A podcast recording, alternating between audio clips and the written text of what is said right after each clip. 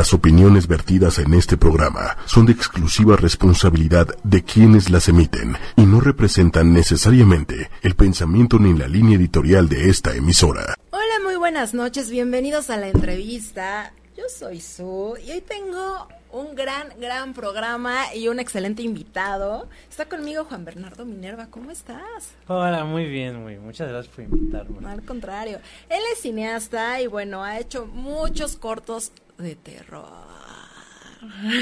Así es. Entre muchísimas otras cosas. Estoy viendo, estudiaste en Florencia, Italia, Nueva York, o sea, has estado en todas partes. En Florencia, eh, en Nueva York estudié cine. Ok. Eh, luego en Inglaterra, en India, este, sí he estado por todos lados. Pero eso está padre. Sí, la verdad sí, porque como que es algo que he apegado con las historias que me gusta escribir y contar, o sea, como que es una conglomeración de ideas que como que en todos esos países eh, en los que he viajado y he vivido, como que se me han ido ocurriendo según como sus culturas y creencias y supersticiones y cosas raras que me pasaron ahí y así. Ay, que ya nos estará contando, compartiendo todo es- esta información. emoción. Sí, es que está padre saber todo lo que hay detrás de un corto, ¿no? Saber de- qué hay detrás de, de lo que nosotros ya como público vemos y que no sabemos realmente el trabajo que hay, ¿no? Entonces está padre que nos des la oportunidad de conocer todo este mundo. Está padrísimo. Así que, al contrario, gracias por estar con nosotros. Y yo quiero avisarles a todos los que ya están conectados que vamos a tener boletitos para que se vayan a ver a Faye. Ándale. Ándale, mañana, quien tenga su tarde noche libre, ¿no? Pónganse atentos porque en un ratito vamos a dar la mecánica para que se lleven esos boletos.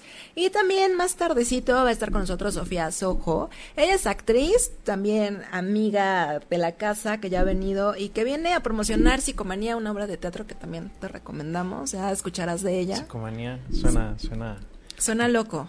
a, a lo mío, ¿no? Es así, psicomanía sí.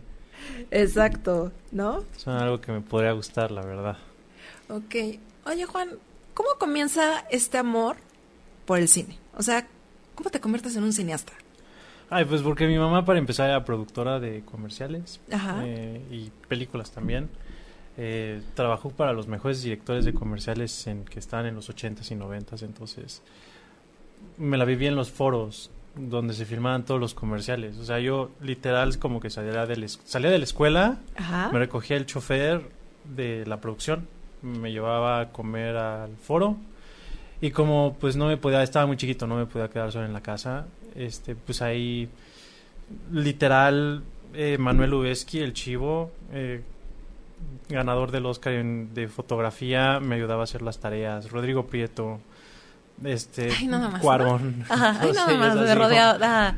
entonces, pues, es, ha sido mi vida. La verdad es que, eh, bueno, eh, cuando, por ejemplo, ya ni Ajá. siquiera se va a acordar, cuando José María Torre hacía comerciales de chiquito, pues yo llegaba de la escuela y jugábamos juntos. O sea, los niños que hacían como los comerciales de cualquier marca, pues terminaba yo haciéndome amigos de ellos. Entonces, no tuve otra opción.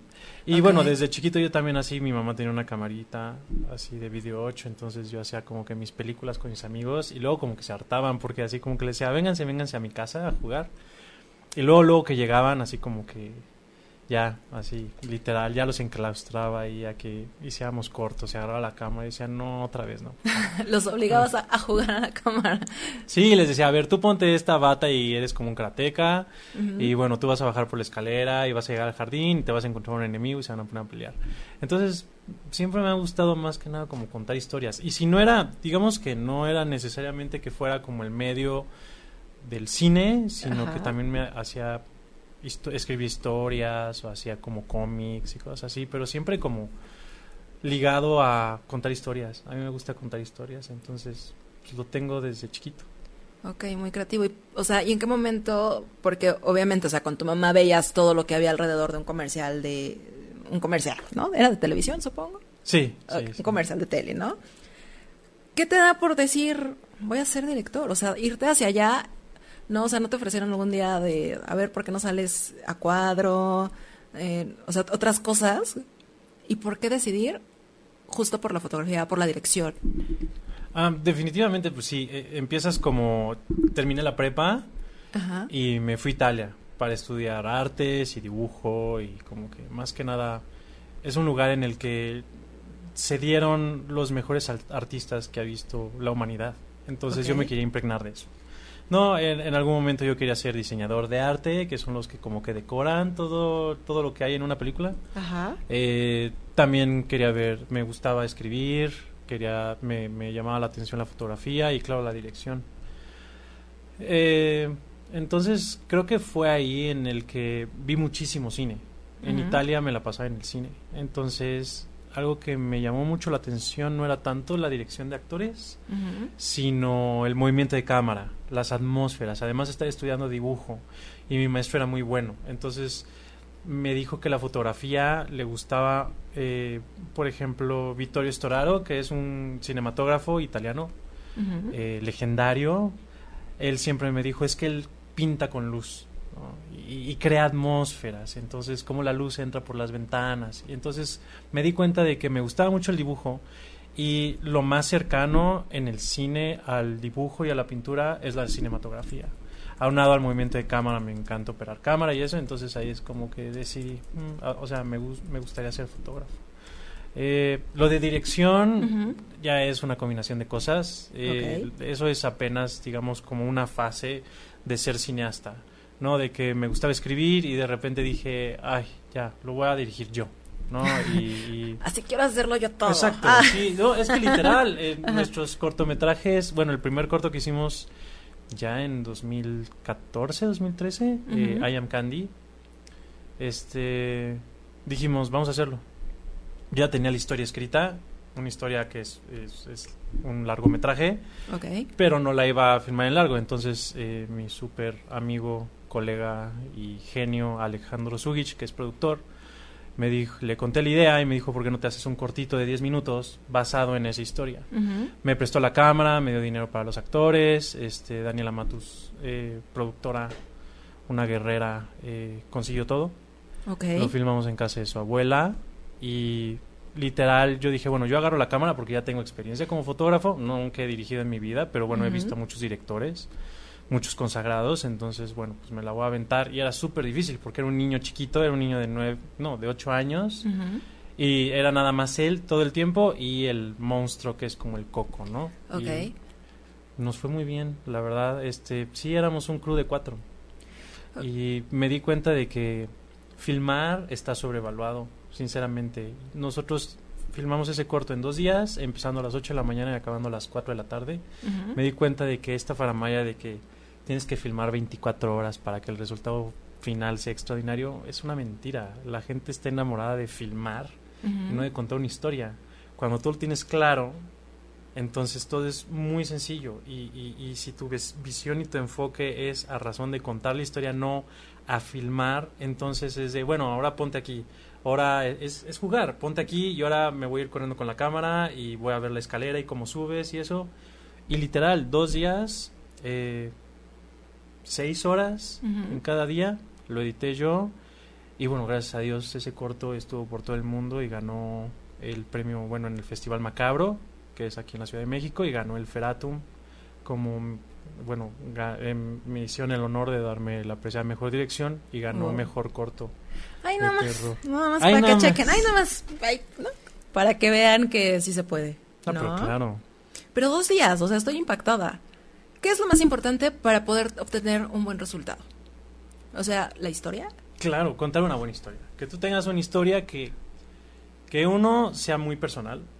O sea, de algo que a ti te gusta. A mí me gusta, por ejemplo, el terror porque siempre hay esta noción de sorpresa, de ingenuidad, eh, de lo desconocido. A mí me gusta mucho, me llama mucho la atención este, este género porque es como el contacto de una persona común y corriente que está viviendo su vida cotidiana y de repente se enfrenta a algo desconocido, algo que no puedes comprender, algo sobrenatural.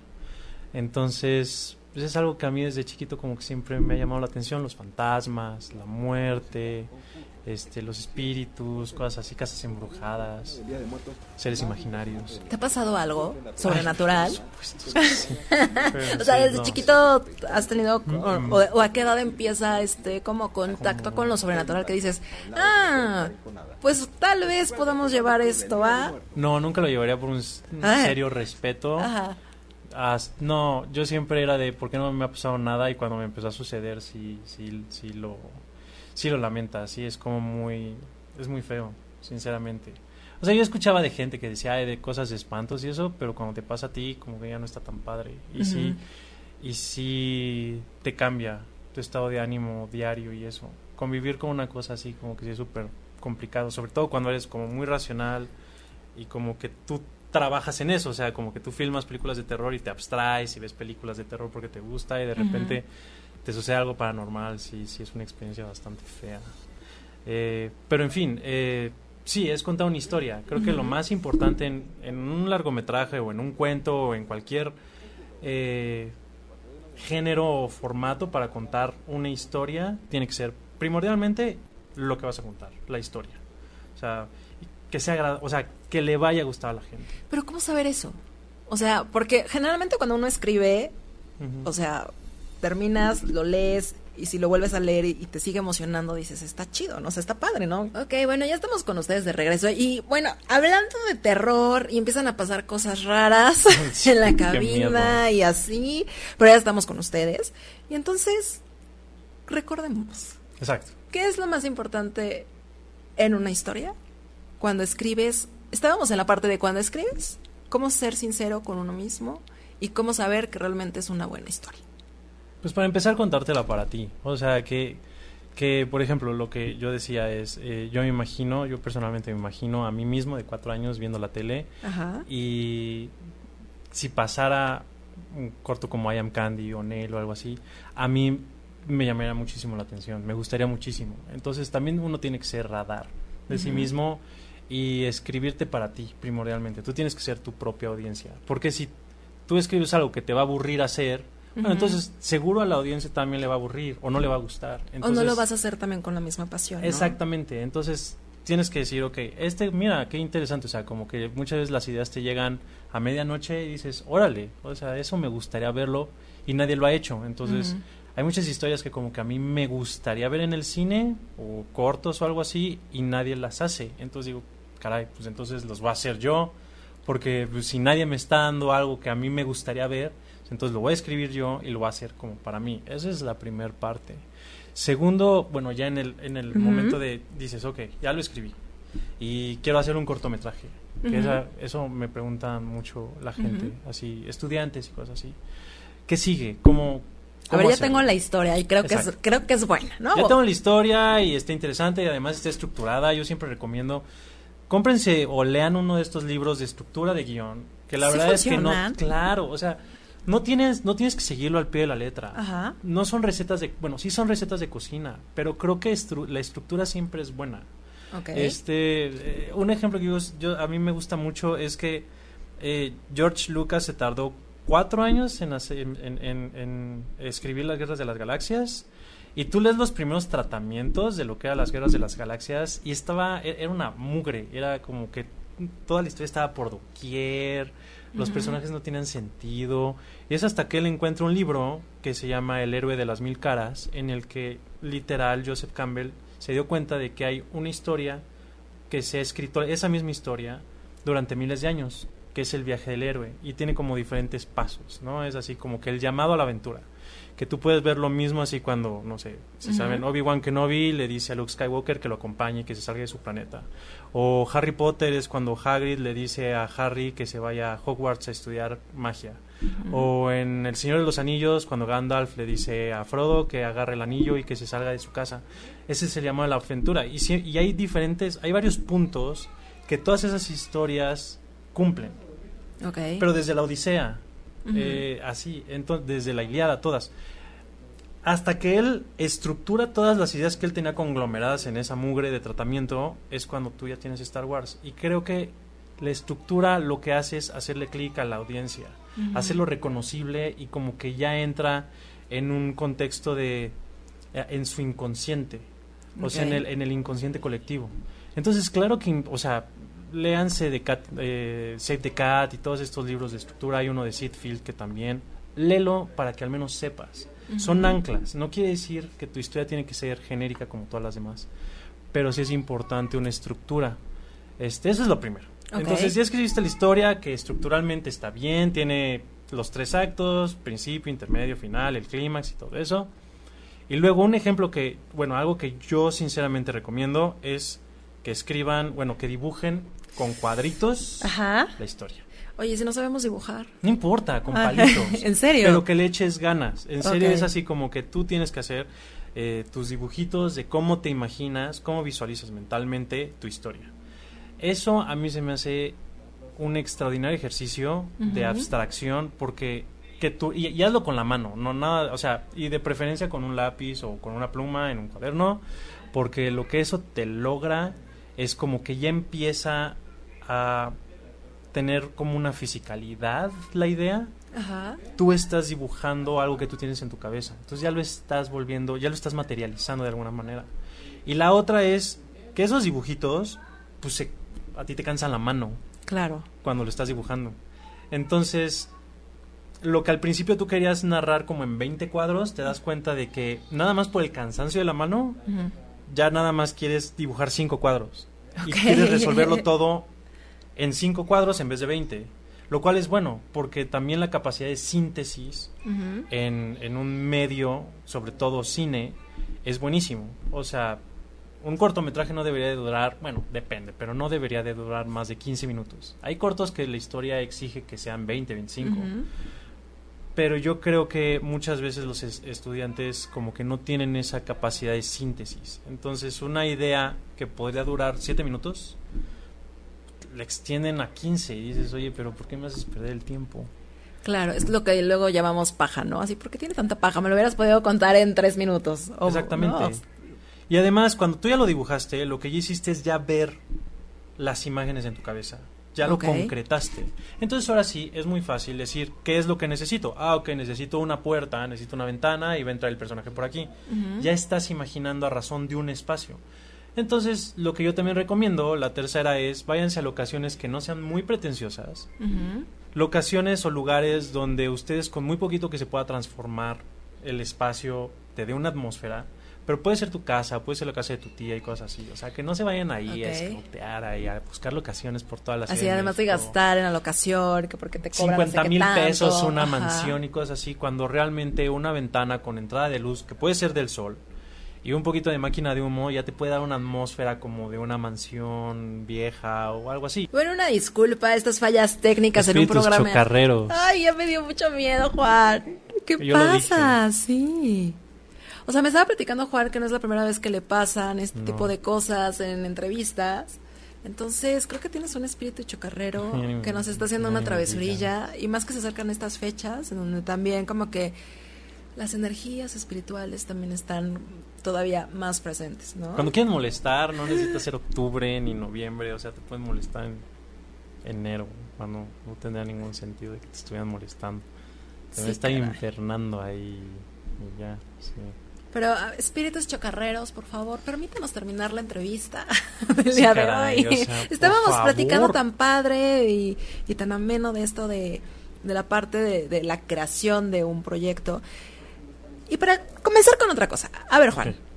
¿por qué te fuiste más hacia los cortos y no hacer un, un largo?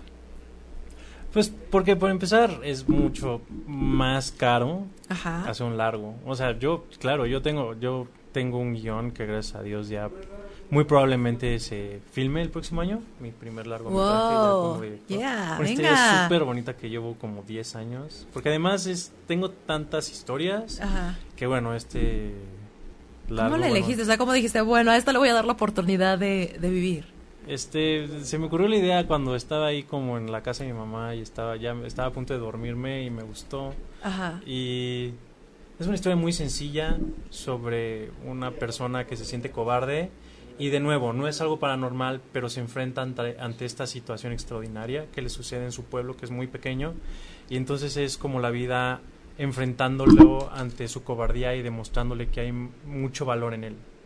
Entonces es, es este arco en el que un personaje descubre que la verdad es que es muy val- valiente con, con el simple hecho de seguir su corazón y de hacer el bien. Entonces Esta, o sea, se escucha muy interesante. me llama mucho la atención. Es, es de esas, yo, yo tengo la confianza de que las historias que como que se te quedan así como una espinita en la cabeza son las que tienes que hacer. Y así, así ha sido con todos los cortometrajes, o sea, desde I Am Candy y después Nail, ¿no? Que es una historia mucho más pequeña sobre un recién divorciado que se muda a un nuevo departamento y de repente se está como que poniendo sus nuevos cuadros, aclimatándose al nuevo espacio y de repente se da cuenta de que en la pared de una de, de sus habitaciones el vecino se la pasa como que tocándole y como que le molesta el ruido, él toca la guitarra, le molesta el ruido, cuando está clavando ahí los cuadros pues le da golpeteos hasta que hay esta dinámica de, de, de, de qué le pasa a este tipo Ajá. y cuando va a enfrentarlo pues ya Ay, descubre no, no, todo no, ahí como un tema ahí bastante macabro No es una persona. Es algo No te- que lo vean, ahí pueden checar los cortos. Así. Sí, les vamos a dejar los, lo- el link para que puedan disfrutar de todos los cortos que tienes, ¿no? Para que pues también Sí, ahí está el se la pasen bien. como para, exacto, se la van a pasar súper bien. Esa es, esa es como la intención también. Es hacer un, eh, eh, o sea, un largometraje porque la verdad es que no, es, eh, se necesita apoyo, se necesita el tiempo para la preparación, presupuesto. El guion ya está hecho. De, cuando me dispuse a escribirlo como guion, lo acabé en seis meses. Súper bien. Igual leyendo los libros y todo eso, lo acabé, me encanta. La verdad es que el guion quedó súper bonito. Este, pero cortometrajes es, es, es simple. Ahorita ya vivimos en una época en la que te puedes comprar una cámara que te cuesta, sí, o sea, 35 mil pesos, pero la renta son muy baratas.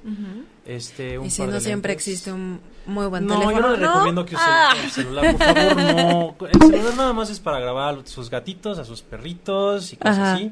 No filmen sus cortometrajes con un celular, se los ruego, en ¿Por? serio. Porque, porque no es una experiencia cinematográfica. Eh, Ok. No, no hay, hay algo ahí que sí te da una cámara en cuanto a la resolución y en cuanto a la... Si hay una capacidad de una cámara que además ya son baratas. que Y si no, siempre puedes celular. rentarla, ¿no? O sea, Exactamente. No, échenle ganitas. O sea, aunque sí métanle un poquito de presupuesto ahí, un poquito. Sí, o sea, pueden juntar, o sea, si se ponen la meta en lo que están escribiendo. Bueno, es que también tú eres todólogo. No, o sea, por lo que estoy escuchando eres como todólogo. O sea, escribes la historia, la desarrollas, la diriges. Que por cierto, ese, es- ese es el siguiente paso. O sea, cuando ya lo escribió, ya tienen sus dibujitos así como en el storyboard. Eh, filmarlo es muy fácil. De nuevo, repito, la gente se enamora, sobre todo los, los estudiantes de cine, se enamoran de filmar. Pero filmar está sobrevaluado. Ni siquiera es el clímax de... O sea, ni siquiera es donde debería estar el enfoque. De hecho, para mí es lo más pesado. Filmar. Sí, sí, es, es tedioso, es cansado. Este, por eso yo filmo muy poquito. Oye, ¿y no te, ca- no te casas demasiado como escritor con la historia? Es que a mí de repente me, me está pasando, digo, soy, estoy empezando, estoy haciendo mis pininos, ¿no? Muy bien. Pero entonces tengo la historia y de repente el productor me dice, no, pero entonces hay que cambiar y entonces yo me apasiono. ¿No pasa que te apasionas? ¿Es normal apasionarte con la historia? ¿O hasta qué punto también te pueden decir, no, sabes que cámbiale el final?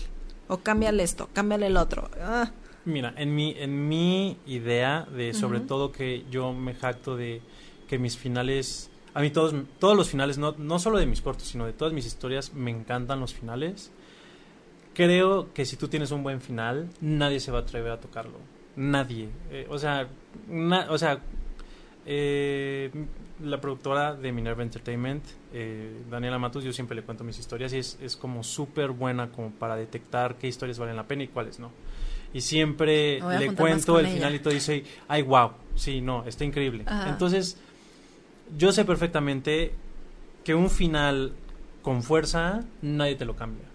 Y si tú empiezas a desarrollar una historia de razón de, lleg- de llegar a ese final, es como, ya, lo lograste. O sea, eh, nadie, yo creo que hasta ahorita los... Bueno, el final que más me gusta a mí, no es que a mí me gustan todos los finales de mis Ujú. cortos, pero sinceramente el, el, el final de Nadie, de nuestro cortometraje que ganó el proyecto del 48 Tower, Ciudad de México, yo esperaba la reacción de la gente. O sea, en verdad el final me fascina porque la reacción de la gente es riquísima en el cine. O sea, la, la, la vimos aquí en Ciudad de México, en cines, y después la vimos en la premiación, y después nos fuimos a París. Que en París estabas en competencia con gente de todo el mundo. Y era una sala y todos estaban súper herméticos. ¿No? Y pues llega tu cortometraje y al principio así como que no entienden y cosas así. Y cuando llega el final, yo nada más digo, o sea, ya, o sea, los voy a tener a todos en mi bolsa cuando vean el final. La reacción de todos, o sea, la exclamación que tuvieron en el final del cortometraje este de Nadie, fue riquísima al grado que todos aplaudieron. Así, sí. Y también el del último día de Manuel, el final me fascina. Y ahora que estuvo en Feratum, en el festival, eh, todo el mundo aplaudió, les encantó. Un, un, actor de otra película que estuvo ahí, un, norteamericano, estadounidense, me, me, escribió incluso, o sea, sintió la necesidad de escribirme un correo y decirme, Juan, la neta es que lo mejor que pasó en lo que yo vi en el Festival de Feratum, lo mejor fue tu cortometraje. Esas son las cosas que a ti te pagan, sinceramente, ¿no? Y, y, y, en eso sí no soy humilde porque ha sido el apoyo de muchísimos, eh, de muchísimas personas que nos ayudaron que es, es ayuda, ¿no? Este, Diego de Tobar, actores, Ricardo Alcántara, este, todo, bueno, Acambay, el pueblo de Acambay, que hicimos el último de Manuel ahí, no sabes cómo nos acobijó, así, muchísimo. Este, que la verdad es que puedo ser humilde en el trabajo de uno, pero no en, el, en, en, en la gente que te apoya. Entonces sí tienes que ser un poco responsable de no tener los 18, 24 horas trabajando en tu cortometraje sin dormir ni nada por el estilo. Yo creo que sí tienes que hacer una labor de prepararte, de tener tus encuadres y todo eso y llegar a filmar. Tú entras por la puerta y corte y ahora yo me voy por acá y ya no necesitas así como que otra toma, no, ya lo tengo súper definido. Para este momento nada más es una toma cerrada de su rostro porque quiero ver la reacción y cosas así y entonces sí puede ser un llamado de 7 de la mañana a 4 de la tarde y lograste todo lo que necesitas. Nuestro, yo creo que, sin miedo a equivocarme, nuestro llamado más largo en un cortometraje fue en el último de Manuel, que fue de 6 de la mañana a 8 de la noche y ya con la gente cenando porque terminamos en un restaurante.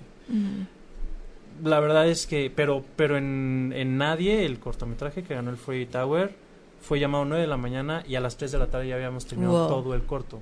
Quiero trabajar contigo. O sea, no manches. Hay llamados de desde madrugadas, terminan en la noche y continúan día tras día. Y, luego el resultado es un podrio. Es así como. Y todos están de malas, ya todos están gritando. Con frío. Ajá. Y todo eso es así como. o sea, y además el corto termina como para enseñárselo, no sé, no, ni siquiera a tu abuelita, o sea, ¿qué tal que son los últimos 10 minutos de vida y pues se la pasó viendo ese bodrio?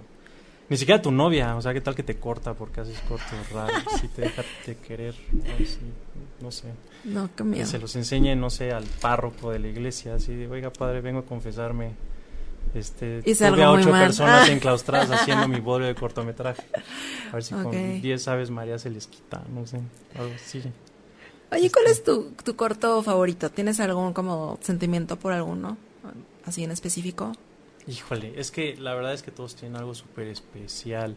Eh, todos tienen algo bien bonito. I Am Candy me fascina porque eh, es, es, muy inocente, es algo que yo si tuviera cuatro años me hubiera encantado, me, me, encantaría ver eh, y el final me fascina y porque fue el primero, ¿no? Pero incluso el último que fue Carbonara con Diego Marino y Ricardo Alcántara, súper buenos actores, mis respetos. También me fascina, porque el final también me impacta. Hace poco lo vi y dije, wow. Y es, y es el, el, último corto que hicimos, de hecho lo hicimos en enero de este año. Eh, Neil me fascina también por, por la atmósfera que creé. Y nadie, bueno, pues nadie también tiene algo súper especial porque yo siempre quise viajar a Cannes, al festival, y pues él ese cortometraje es el que nos abrió las puertas para llegar ahí. El último día de Manuel, bueno, así nos hizo descubrir el pueblo de Acambay y a su gente. Este y ganamos con el último día de Manuel el Danny Elfman Project, que Danny Elfman es el compositor de todas las películas de Tim Burton. Es un compositor musical impresionante y hace un año hizo un concurso, precisamente por eso hicimos ese, ese cortometraje. Hizo un concurso en el que él te daba la música y tú a razón de esa música ya escrita, tenías que imaginar una historia. Entonces, cuando ya escuché la pieza, me llegaron las ideas, ¿no? Y entonces, eh, de nuevo, le dije a Daniela Matus la, la idea y dijo, va, vamos a filmarlo. Ella conocía por familiares el pueblo de Acambay. nos recibieron con los brazos abiertos y este y lo filmamos, quedó tan bonito que fuimos a LA Film Festival al Daniel Elfman Project y ganamos el Daniel Elfman Project. Qué Eh, padre. Danny Elfman parándose a felicitarnos y agradecerme. Dijo, me encantó, muchísimas gracias. Ok. ¿no? Entonces sí, No, qué satisfacción tan más grande, ¿no? O sea, está padre todo lo que ya el resultado final te da. Exactamente, es el resultado final el que debe ser el enfoque, no filmar. Porque luego muchas veces se enfocan mucho en, ay, pero qué cámara vamos a usar, ay, pero qué luces, ay, pero quiero una grúa. Eso no importa. ¿El actor importa? Ay, pero por supuesto, sí, uy, qué bárbaro, sí. Qué bueno que lo sacas. Los actores son medulares en, en el tema de el resultado final y en la conexión que tiene el público con la historia. Este, que de hecho, este, ahorita quería aprovechar así como para decir así, agradecer a todos los actores que nos han ayudado así, bueno, desde este Gerson Bujaril Plantel, Planter, este Gabriel Retes, Ricardo Alcántara, Francisco Ríos del Castillo, Rocío Colín, Alejandra Córdoba, Alex Durán, Diego Marino, Diego de Tobar, porque, híjole, los actores en verdad pueden hacer que tu historia no tenga fuerza, o tu historia que está así más o menos así como medio flojona, que le enaltezcan al grado en que la audiencia se conecte. Ok, ¿y es recomendable que sean actores muy reconocidos o un actor que va empezando? O sea, ¿qué tan importante es? A mí me gustan caras frescas. Ok. Creo que la combinación es, es importante. En el último de Manuel, el protagonista, Francisco del Castillo, eh, fue, hicimos casting en el pueblo de Acambay. Él fue, me fascinó, hizo un extraordinario casting. Pero eh, el coprotagonista es Gabriel Retes, que ya es un actor director consagradísimo en el cine mexicano. Ha hecho películas como El Bulto. No, no, bueno, Bandera Rota. Acabo de eh, trabajar una película con él eh, como director de fotografía yo. Y es un mentor y un maestro. Entonces, yo creo que la combinación es, es importante. Experiencia con frescura. Ok. ¿no? El talento lo puedes tener.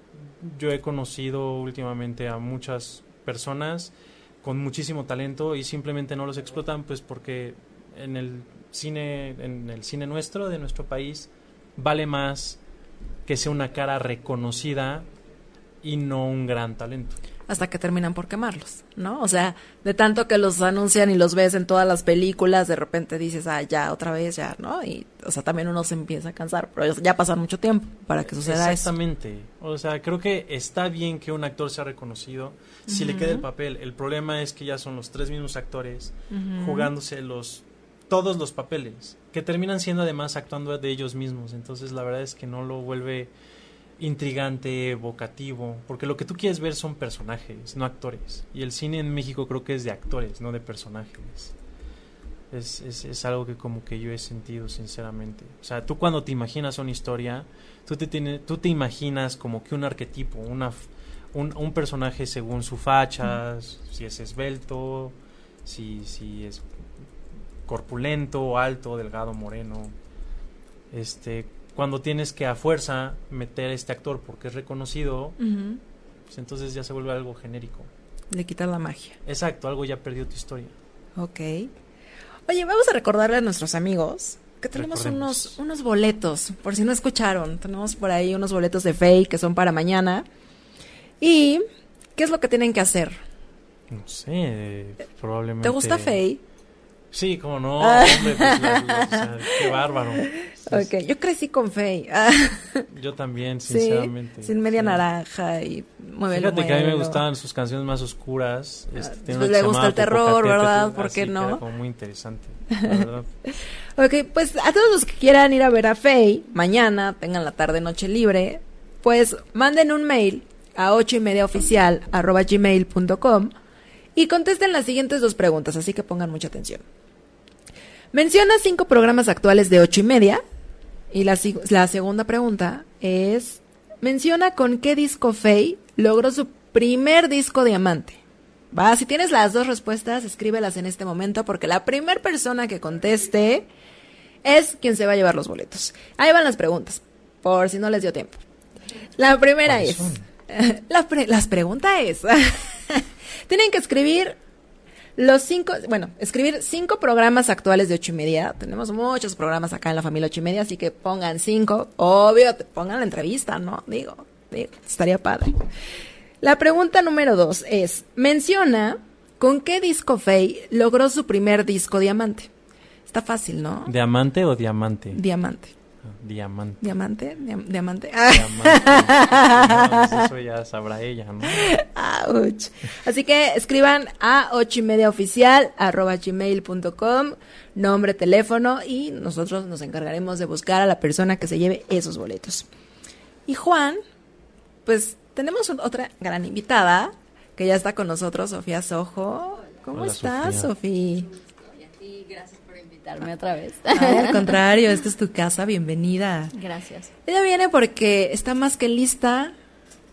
Ay, no, es que no me gusta porque siempre anuncio que ya van a terminar la temporada y esas Sí, cosas. ya sé, ya nos queda la última función.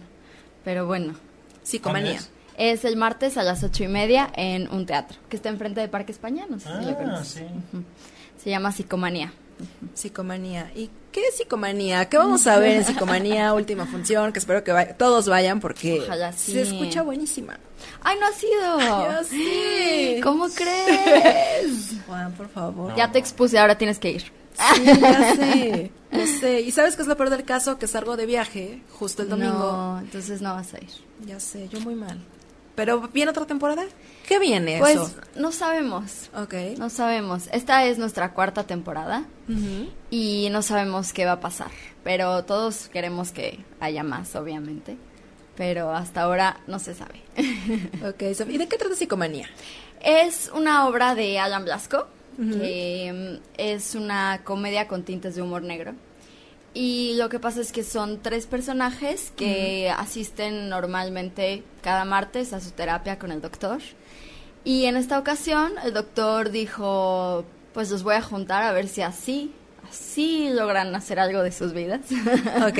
Ellos no se conocen y se encuentran en una sala de espera, eh, esperando al doctor. Y pues el doctor les dijo, empiecen. Y ahorita llego. Y el doctor no llega y entonces se ponen a hablar y todos quieren ser el coach, todos quieren ser el que lleve la batuta. Y pasan todo tipo de situaciones. Es divertido para los espectadores. Para los actores en escena no tanto porque la sufrimos. ¿Qué es lo más complicado, Sof? Eh, como actriz, Ajá. lo más complicado es, eh, bueno, ha sido como llegar a donde yo me propongo y seguir acumulando, seguir interactuando con, con mis compañeros. Eso ha sido lo más difícil. Pero también ha sido de las cosas más divertidas porque es estar, estar, estar. Y si alguno no está, se cae la obra. Entonces todos tenemos que estar ahí todo el tiempo. Ujú. ¿Quiénes son los otros dos actores? Es César Asanza, que es actor y productor, Ah. y Daniel Chávez Camacho. Wow. Sí. Está muy interesante. ¿Y no se Ah, vuelven locos dentro de su terapia? Sí, pasa de todo. En algún momento alguien le da un golpe a alguien, se dicen todas sus verdades. Van cambiando Todo. el guion en el momento. No, eso, eso no lo hacemos. ¿eh? ¿Te ha pasado algo así?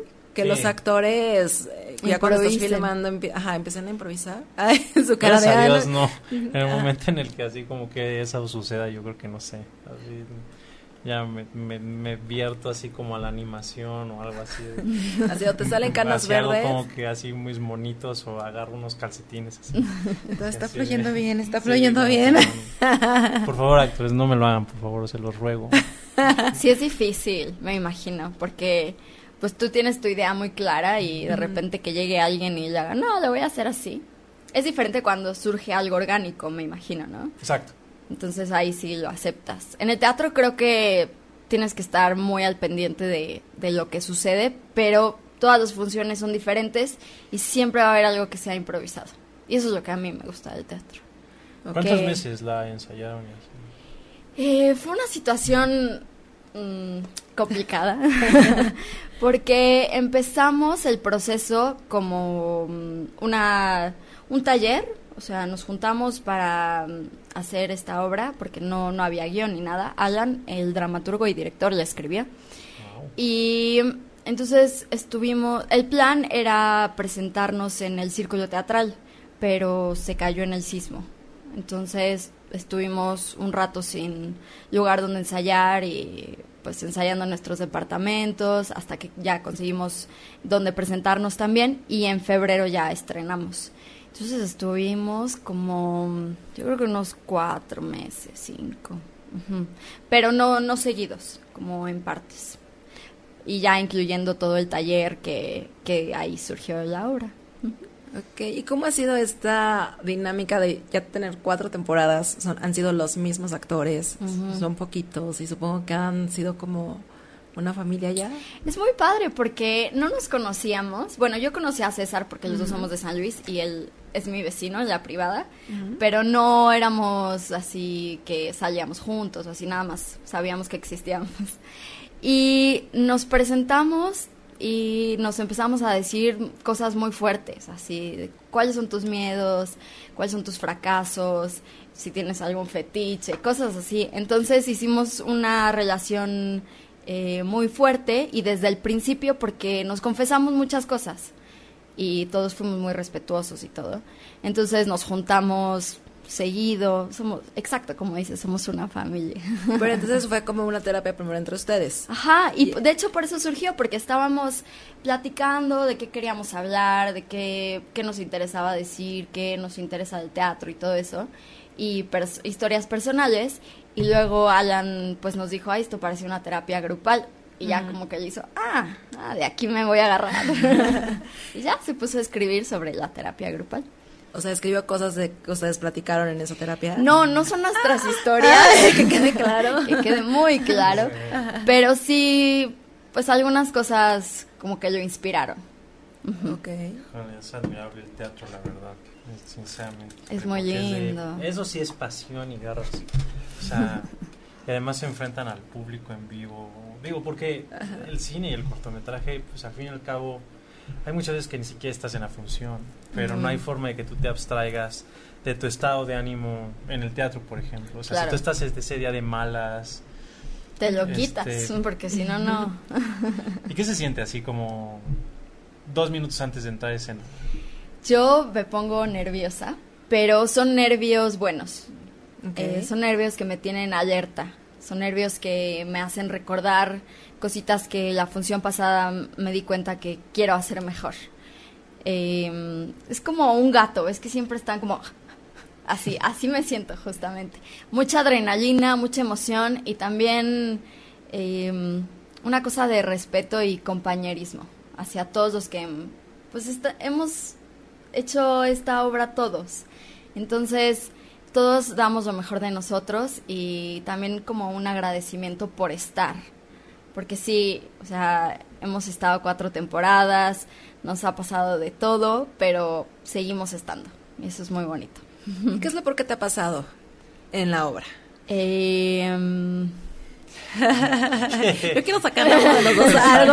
No, que- ¿qué es lo peor? Lo peor, peor. lo peor es que una vez eh, yo tengo una bolsa y ahí tengo ciertas cosas que, que saco durante las eh, como va la obra y necesitaba algo que le doy a mi compañero y no lo traía, no estaba en mi bolsa. Entonces tuve que improvisar. Y era Eso como muy importante para el guion. Sí, sí, sí. O sea, si eso no estaba, como que ya no tenía coherencia. Entonces tuve que improvisar y meter lo que seguía. Pero salió muy bien. Mis compañeros me acompañaron y lo solucionamos. Es que sí está padre, ¿no? Nervios. Sí. Qué horror. Sí, pero por ejemplo en el cine se te olvida algo y dices, Ah, bueno, sí. ahorita, ahorita, No ahorita lo resolvemos. Y producción, ¿no? Es como la magia del cine también. Exactamente. También. Es así como, no, sí, no, Y también cosas resuelven pasan. cosas en el momento, que eso está padre. Ah, por supuesto, sí, todo el tiempo, es lo que digo, o sea, como que filmar es más que nada de resolver en el momento cosas que pues definitivamente no tienen nada que ver con la imaginación del público, porque el público cuando va a una obra de teatro o cuando va al cine, lo que quiere es pasársela bien. Sí. O sea, no se va a preguntar así de, sí, sí, pero la puerta en esa toma abre como para afuera y ahora abre para adentro. O sea, a menos de que sí sean como errores muy graves, Ajá. Te compran, la verdad es que te compran mucho, porque la gente va a imaginar, a como que zafarse de la realidad monótona. Entonces, es lo que muchas veces yo digo así como de los cineastas, de que como que se enfocan mucho de, ay, pero es que ese tapete se le ve ahí una hendidura. En serio, ni se van a dar cuenta. es así como, no, y, y, y eso, es como mejor enfócate a que tenga vida, ¿no? A que haya una catarsis del público, a que los haga sentir que igual es en una obra de teatro, o sea, que vayan en verdad a, a- a conectar con situaciones y bueno, qué fuerte, así tres personas que de seguro tienen diferentes enfermedades. Sí, justo. Mentales. Y así, los actores o lo- ah, Eh, eh, o también, los pero... ya me dio miedo. No, no, no, todo bien. ¿A qué hora es? A las ocho y media. Ah. Última función, no se la pierdan. Sí, vengan. Próximo martes. Martes ocho y media en un teatro en Avenida Nuevo León, número 46. Vayan, la verdad es que es recomendable. Desde la vez pasada que vinieron, vinieron to- casi todos, ¿no? Sí. Y me contagiaron como de la historia y he querido ir, pero pues no he podido. Pero sí es así como de, ah, quiero ir. Pero ya, vendrá una quinta temporada. Sí, ¿Sí? espero que sí. Sí. Todavía Ojalá no que sé, sí. pero... Lo estamos decretando. Son cuatro temporadas, pero cada temporada como cuán- cómo se asigna. Mm, pues la primera fue en la Sala Novo. Ajá. Ahí tuvimos como seis funciones. Y luego estuvimos en el Foro Silvia Pasquel. Ahí tuvimos creo que ocho. Y luego fuimos a Jalapa.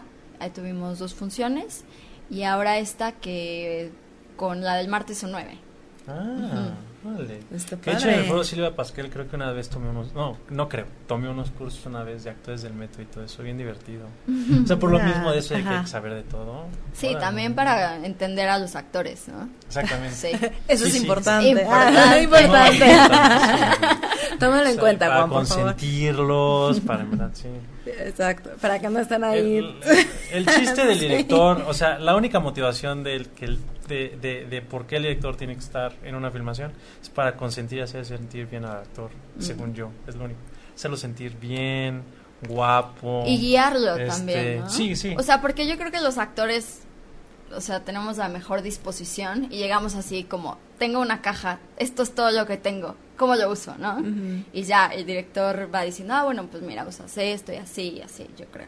Y hasta te encuentran herramientas, ¿no? Ajá. También de repente que ni Sí. sabías que tenías. No, y definitivamente los actores entienden mucho mejor la, la línea de la historia y del personaje que uno. O, sea, O se es- casa también y le mete, lo enriquece, ¿no? Exactamente, que esa es la idea. O sea, uno nada más debe hacer preguntas, que es como yo lo, normalmente lo hago con los actores, es como acciones. Tú, yo quiero que tú vengas del punto A al punto B y todo esto, esta es tu acción y este Ujú. es, ¿no?